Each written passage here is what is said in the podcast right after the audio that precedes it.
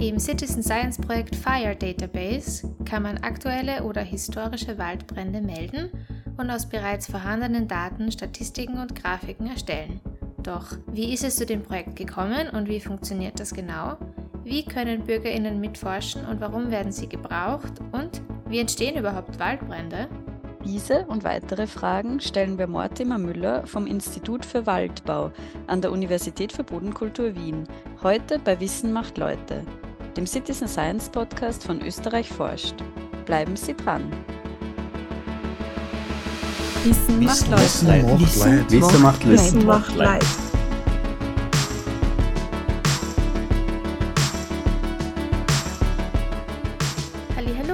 herzlich willkommen bei Wissen macht Leute, dem Citizen Science Podcast von Österreich forscht. Österreich forscht ist die österreichische Citizen Science Plattform, die von der Universität für Bodenkultur Wien koordiniert wird. Doch was ist eigentlich Citizen Science? Für alle neuen HörerInnen möchten wir kurz wiederholen, was man unter diesem Begriff versteht.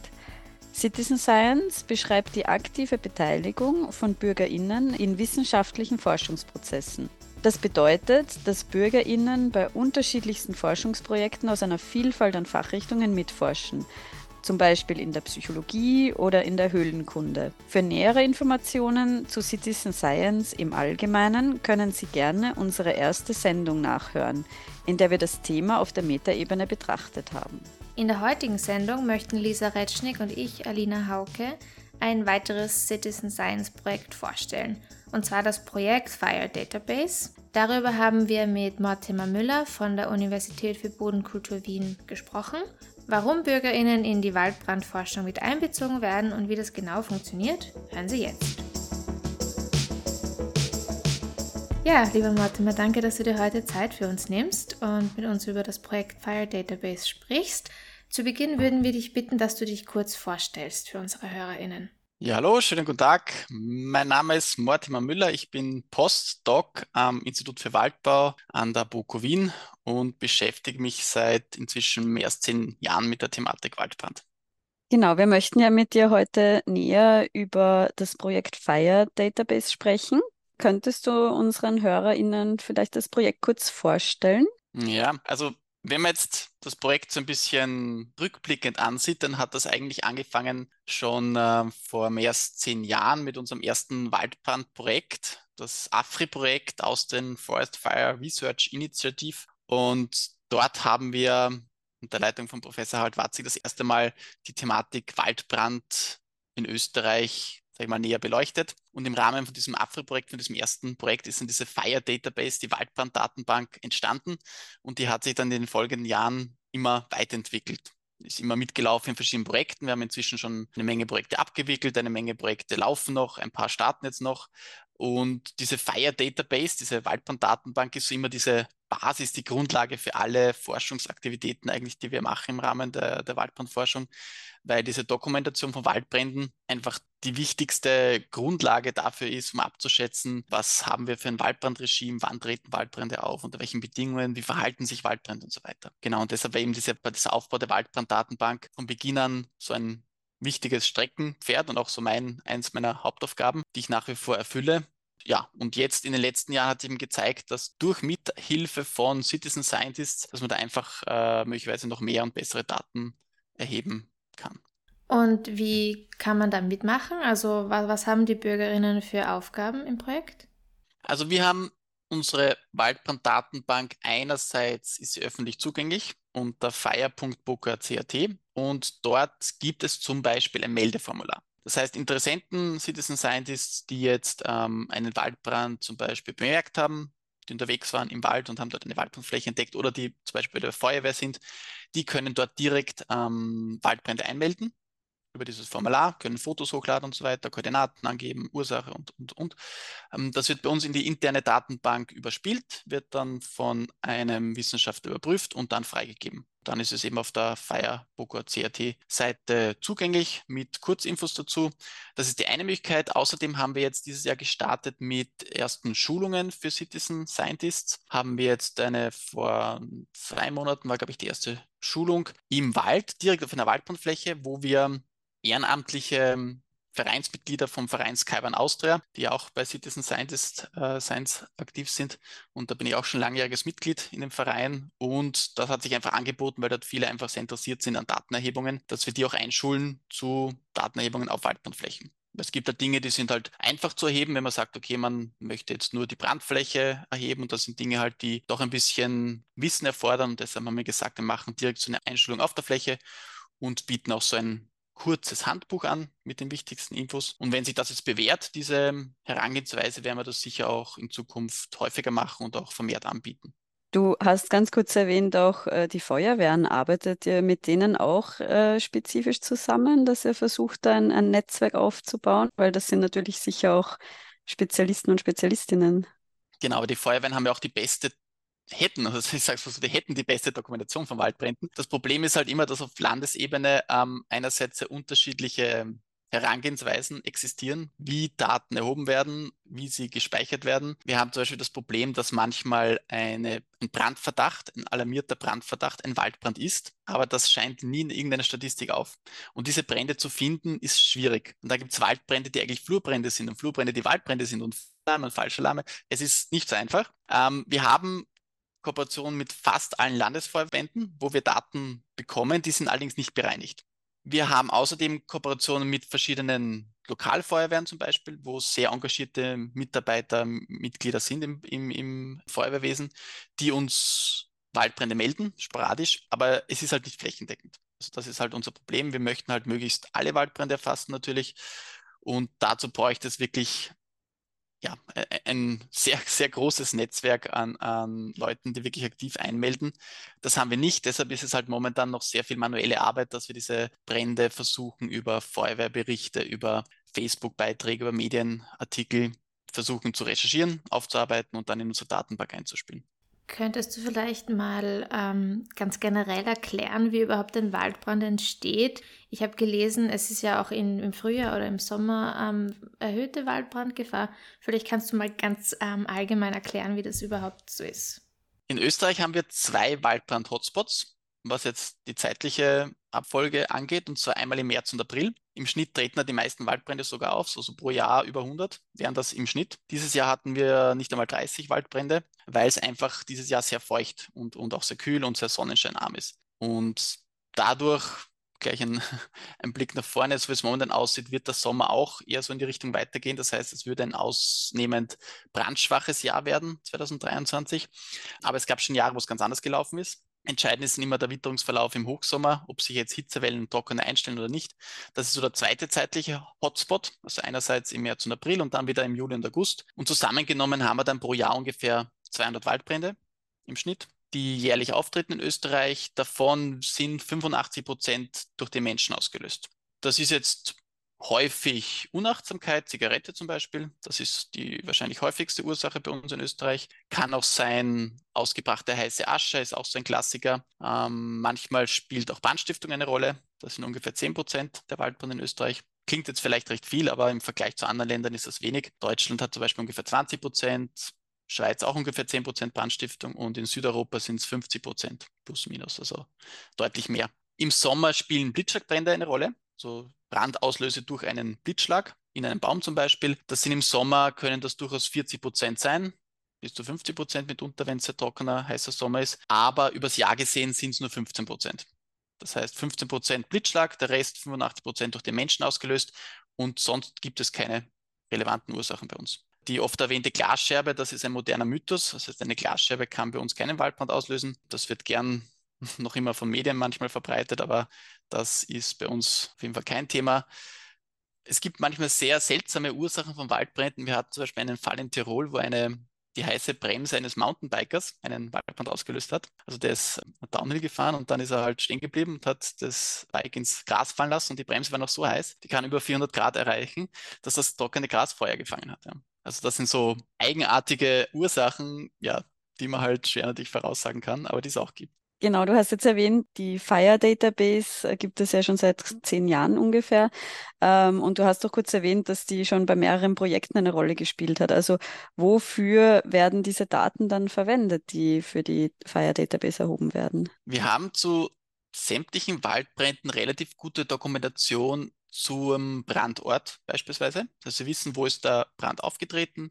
Wir wissen oft auch die Brandfläche und wir wissen oft auch die Brandintensität und die Vegetation, die betroffen ist. Und mit diesen Daten kann man das jetzt verschneiden mit zum Beispiel Waldbrandmodellen, die gefüttert werden müssen mit Informationen zur Topografie, zur Vegetation, zur Meteorologie, also zum Wetter bei einem Brand. Und mit diesen Informationen kann man beispielsweise besser abschätzen, unter welchen Bedingungen Waldbrände bei uns auftreten. Ist klar, wenn es so feucht ist wie jetzt, einfach äh, feucht und sonnenscheinarm und nicht besonders warm, ist die Brandgefahr relativ gering. Das sagt schon der Hausverstand. Aber wenn man jetzt ins Detail geht und sich das Ganze jetzt regional und auf lokaler Ebene anschauen möchte, sind solche Detailinformationen sehr wichtig dass man einfach weiß, unter welchen Bedingungen ist denn dieser Brand aufgetreten, was war die Brandursache, wie hat sich ausgebreitet, war ein starker Wind und dadurch gab es besonders eine große Brandfläche, vielleicht auch, wie war die Erschließung, also wie war die Bekämpfung äh, durch die Feuerwehr, gab es da Probleme mit der Wasserversorgung und so weiter. Also das sind alles Daten, die man aus unserer Datenbank ableiten kann, sofern wir halt diese Informationen zur Verfügung haben. Und damit können eben Fragestellungen bearbeitet werden, auch zum Beispiel, was jetzt Prävention angeht. Prävention ist ein Riesenthema im Waldbrandmanagement, dass man sagt, was sind Punkte oder Möglichkeiten, um Waldbrände zu verhindern? Und der Klassiker wäre jetzt, man sagt, man setzt auf Bewusstseinsbildung, weil Bewusstseinsbildung ist einfach sehr wichtig, das weiß man aus anderen Ländern, dass die Leute halt im Wald nicht ihre Zigarette rauchen, nicht die, vor allem nicht die Zigarette wegwerfen, das ist, wie gesagt, ein Riesenthema bei uns und da braucht es einfach mehr Bewusstseinsbildung, dass man ja den Leuten halt klar macht, dass das im Wald, Feuer im Wald potenziell sehr gefährlich sein kann. Es gibt auch andere präventive Maßnahmen, die bei uns jetzt noch kein Thema sind, aber in anderen Ländern schon recht häufig angewandt werden. Ein Schlagwort, wenn man so will, ist das Prescribed Burning, das kontrollierte Brennen. Das wird in Südeuropa, in Australien, Kalifornien und vielen anderen Ländern angewandt im großflächigen Maßstab und das bedeutet, dass man während einer relativ geringen Brandgefahr unter kontrollierten Bedingungen die bodennahe Vegetation abbrennt. Das heißt, man nutzt das Feuer als Werkzeug, um zu verhindern, dass wenn da mal eine extreme Waldbrandgefahr ist, das heißt, es ist sehr trocken, sehr heiß, dass dann ein extremer Waldbrand auftritt. Und zwar der Hintergrund ist der, wenn diese bodennahe Vegetation verschwunden ist, verbrannt ist, dann ist es für das Feuer viel schwerer in die Kronen zu kommen dass es sich ein Kronenfeuer entwickelt, ist viel unwahrscheinlicher.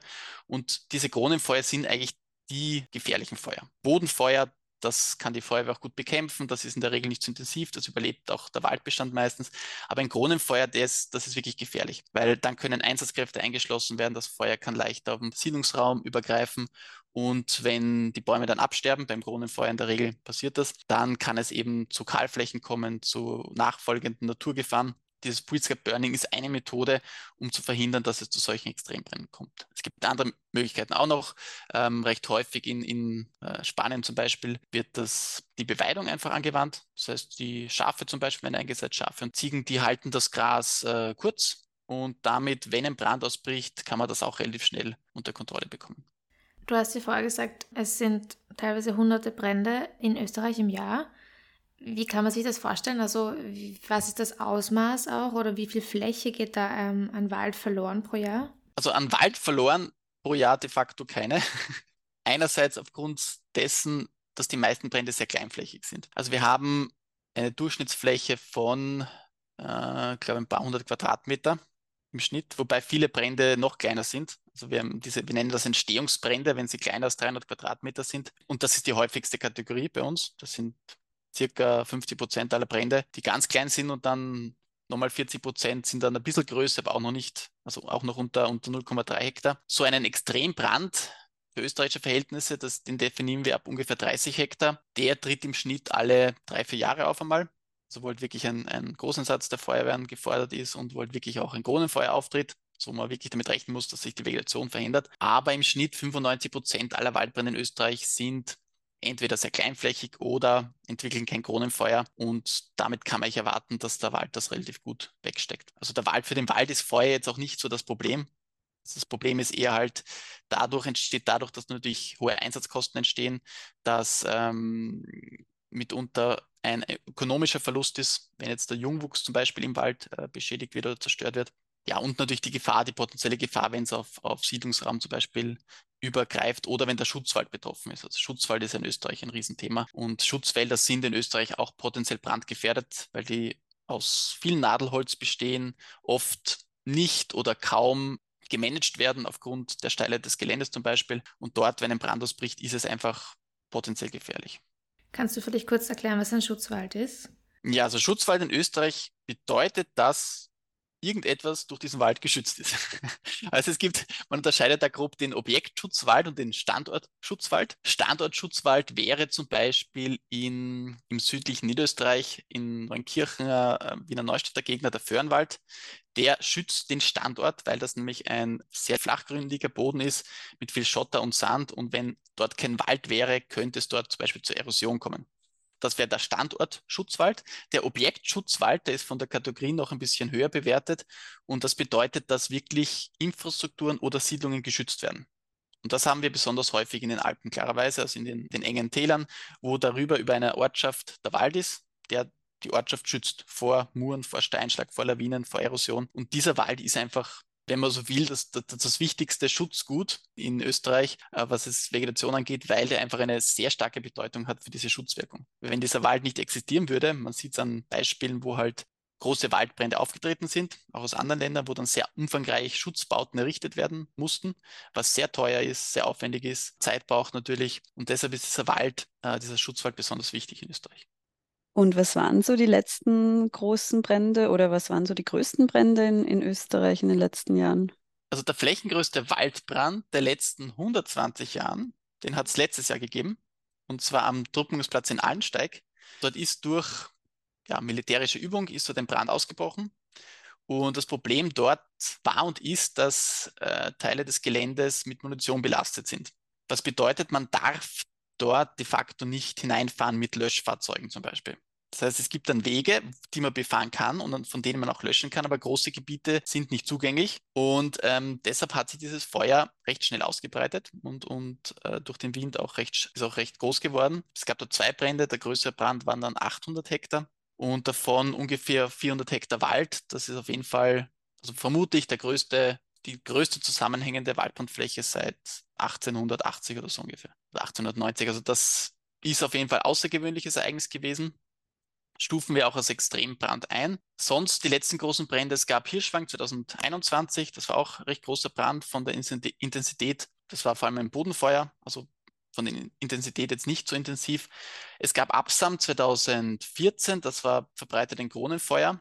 Das war ungefähr auch so groß wie Hirschwang. Und dort mussten auch im Nachhinein großflächige Maßnahmen ergriffen werden. Also sie haben dort Schutzbauten dann auch äh, installiert und Bäume gesetzt, ähm, Saaten ausgebracht. Das ist also immer so diese Kombination mit, mit Kronenfeuer ähm, ist halt einfach kritisch, gerade im Steigelände, weil dann in, der Regel es notwendig ist, dass man halt Maßnahmen ergreift, wenn man verhindern will, dass dort halt dann neue Erosionsstellen auftreten oder Steinschlag zum Beispiel. Ich habe gelesen, man kann auch historische Feuer einmelden, oder? Auf der Fire Database. Ja, ist ganz richtig, ja.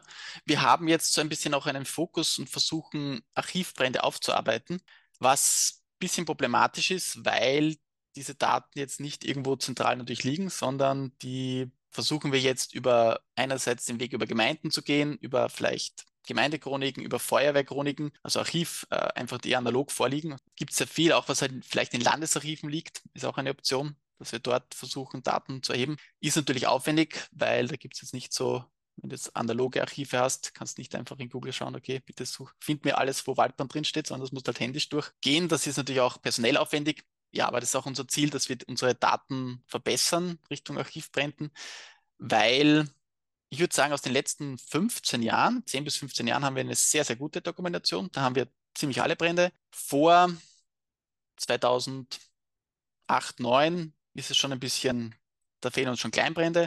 Und vor 2000 wissen wir, dass uns einfach viele Brände fehlen. Also vor 2000, da haben wir gerade in den 90er Jahren haben wir eine große Lücke, wo auch das Ministerium keine Brände dokumentiert hat. Davor hat das Ministerium Brände zumindest dokumentiert. Und da wissen wir, da fehlen uns auf jeden Fall einige Brände, was natürlich noch länger zurückliegt. Da fehlen noch mehr. Um vielleicht nochmal kurz auf den Citizen Science Aspekt einzugehen äh, von der Fire Database.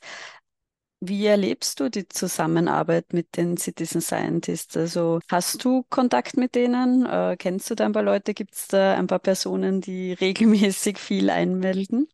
Es gibt wirklich ein paar Leute, die sehr fleißig sind, sage ich mal das sind halt leider momentan nur Einzelpersonen, die halt aus ihrem Umkreis oder aus ihrem Einsatzbereich, wenn sie jetzt bei der Feuerwehr arbeiten, Brände einmelden und das oft wirklich auch sehr gewissenhaft und ähm, sehr engagiert. Es ist mir auch deshalb wichtig, dass es engagierte Einzelpersonen gibt, weil diese Medienberichte und teilweise auch die Feuerwehrberichte nicht immer so zuverlässig sind, wie wir es gerne hätten, ähm, was zum Beispiel die Brandfläche angeht. Die Brandfläche ist für uns ein wichtiger Aspekt dieser Brandintensität und des Ausbreitungspotenzials. Und da gibt es leider das Phänomen, sage ich einmal, ich nehme an, es wird in anderen Ländern ähnlich sein, dass so Brandflächen gern überschätzt werden. Zwar teilweise wirklich extrem überschätzt werden, wo so die zehnfache oder sogar die zwanzigfache Brandfläche angegeben wird, als tatsächlich betroffen war. Und das verzerrt natürlich das Bild extrem. Und deshalb ist es auch notwendig, dass man diese Flächen einfach verifiziert. Und wir können einfach nicht auf alle Brandflächen gehen. Das ist nicht, das ist nicht möglich bei 200 Waldbränden im Schnitt pro Jahr. Ähm, und wenn halt da lokal interessierte engagierte Citizen Scientists dabei sind, die einfach hingehen und vielleicht wirklich nur zwei, drei Fotos machen, ist das schon sehr hilfreich, weil an einem Foto kannst du schon sehen, okay, das ist kein Hektar, das sind nicht mal 1000 Quadratmeter zum Beispiel. Also so diese, diese Fotodokumentation ist für uns zusammen mit der genauen Verortung eigentlich die wichtigste Information, die wir aufnehmen in unserer Datenbank. Und wenn man jetzt einen Brand melden möchte, muss man da irgendein Vorwissen haben oder ähm, was muss man mitbringen, dass man mitmachen kann? Nein, also grundsätzlich für die Dokumentation eines Brandes braucht es gar kein Vorwissen. Eigentlich für die, die Basics, sagen wir mal, die, die Grundinformationen benötigt so ein Handy, weil also diese zwei Informationen, die wir halt wirklich brauchen von jedem Brand, ist der genaue Standort, die genaue Lage. Das heißt einfach GPS-Koordinaten nehmen per Handy und Fotos. Mit diesen Fotos, auch wenn gar kein Wissen ist über, über Waldvegetation, über Brandintensität, hilft uns das enorm weiter, weil wir anhand der Fotos einfach rückschließen können, was war das für eine Vegetation, was, was waren das für Baumarten. Vielleicht erkennt man sogar was bezüglich der Auslöse, also sind bezüglich der Ursache. Also diese zwei Dinge, Fotos und, und genaue äh, Lagekoordinaten, das sind so die Dinge, die für uns wichtig sind. Und gibt es auch einen Austausch zwischen den Teilnehmern? Also du hast ja auch kurz ähm, eure Schulungen erwähnt. Da lernen sich ja schon einige kennen, aber gibt es dann auch eine Art Forum oder Treffen vielleicht jetzt wieder zwischen den Teilnehmenden? Noch nicht. Also die Teilnehmer, die wir geschult haben, waren ja im Verein Skyban Austria. Da gibt es natürlich schon einen Austausch. Also da habe ich auch persönlichen Kontakt natürlich. Aber jetzt so einen, äh, wirklich so einem, ein Forum, wie du das jetzt gemeint hast, haben wir noch nicht. Das hängt auch damit zusammen, dass wir das jetzt auch nicht so, noch nicht so stark forciert haben also wirklich im großen Maßstab, wir jetzt gesagt haben, wir möchten jetzt wirklich im großen Maßstab äh, Citizen Scientists ähm, akquirieren oder wie auch immer man das man sagen möchte. Aber wenn, wie gesagt, wenn das jetzt eine, ein gutes Beispiel war, eine gute, gute Vorgehensweise und das Feedback auch positiv bleibt, dann wird das sicher mal ein Punkt sein, den wir in Zukunft andenken werden. Ja. Welche Vorteile haben denn die Citizens, wenn sie bei euch mitmachen?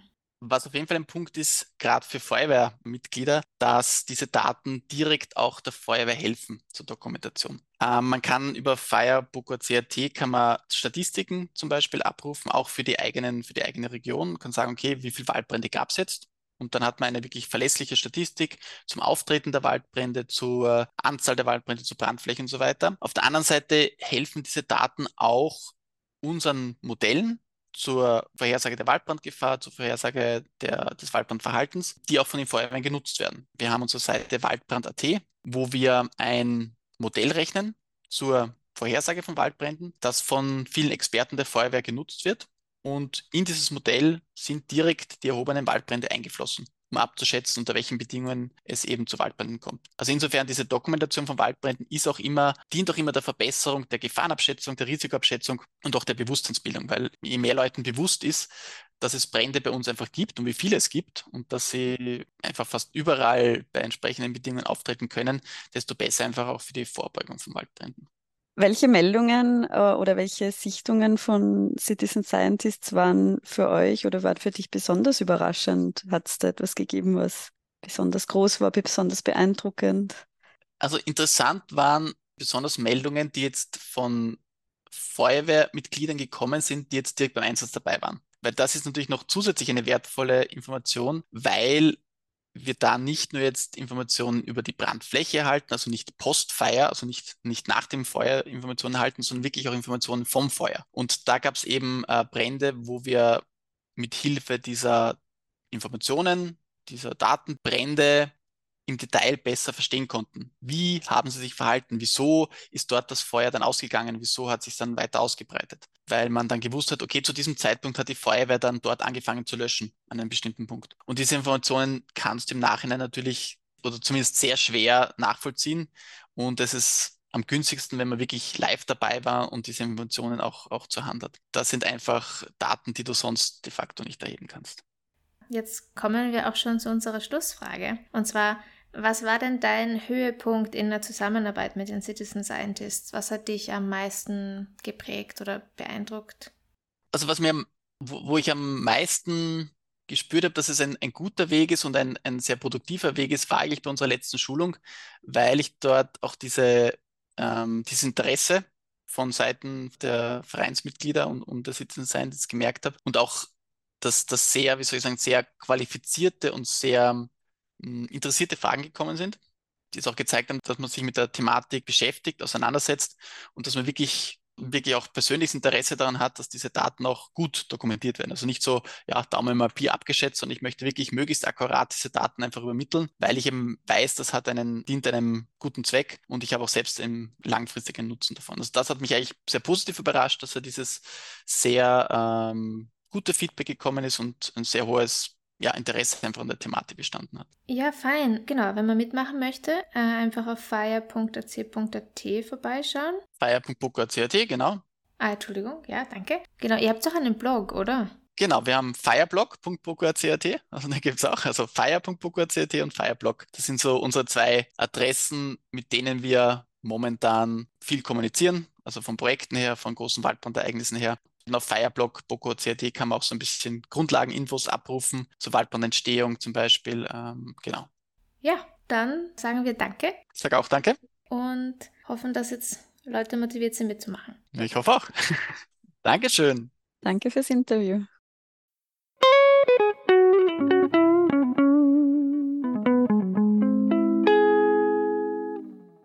Bevor die heutige Sendung auch schon wieder vorbei ist, kommen wir nun zu unserem Österreich forscht-Tipp des Monats Juni. Diesmal hat Dominik Zimmermann vom Naturhistorischen Museum Wien diesen Tipp für Sie mitgebracht. Ja, aktuell ist die rotstinnige Dolchwespe wieder unterwegs und falls Sie im Osten Österreichs leben oder dort unterwegs sind, wäre es super, wenn Sie uns helfen könnten, die Ausbreitung dieser Art zu beobachten. Es handelt sich dabei um die größte Wespenart Europas und die Weibchen sind eigentlich sehr gut zu erkennen. Sie sind circa dreieinhalb bis vier Zentimeter groß, schwarz beborstet mit auffälligen gelben Flecken auf dem Hinterleib und einem großen orangenen Kopf. Falls Sie sich noch Fotos dazu anschauen möchten, ähm, können Sie das auf unserer Projektseite von Österreich forscht tun oder Neuigkeiten zum Projekt im aktuellen Blog nachlesen. Ja, vielen Dank für deinen Tipp, Dominik. Die Projektseite zur rotständigen Dolchwespe sowie der von Dominik erwähnte Blogbeitrag sind für Sie in der Sendungsbeschreibung verlinkt und wir freuen uns natürlich, wenn Sie dort vorbeischauen und mitforschen. Ja, nun sind wir auch wirklich schon am Ende dieser Ausgabe von Wissen macht Leute angekommen. An dieser Stelle möchten wir uns nochmals herzlich bei Mortimer Müller für das spannende Gespräch bedanken und hoffen, Sie, liebe Hörerinnen, konnten sich auch von dieser Sendung wieder einiges mitnehmen. Wenn Sie nun motiviert sind, selbst Waldbrände zu melden, können Sie dies unter www.fire.boku www.ac.at tun. Dort finden Sie auch weiterführende Informationen und auf fireblog.bogu.ac.at können Sie auch noch auf dem von Mortimer erwähnten Blog weitere Informationen nachlesen. Allgemeine Informationen zum Thema Citizen Science äh, und eine Übersicht von anderen Projekten, bei denen Sie auch noch aktuell mitforschen können, finden Sie auf unserer Homepage www.citizen-science.at.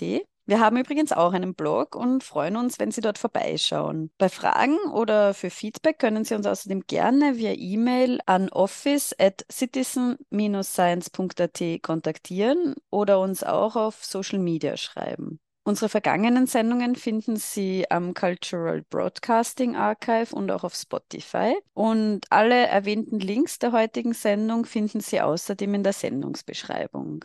Ja, und da bleibt uns nichts ähm, zu sagen, außer dass wir von Wissen macht Leute uns schon auf die nächste Sendung freuen. und Ihnen bis dahin alles Gute und einen schönen Start in den Sommer wünschen. Vielen Dank für Ihre Aufmerksamkeit und forschen Sie mit.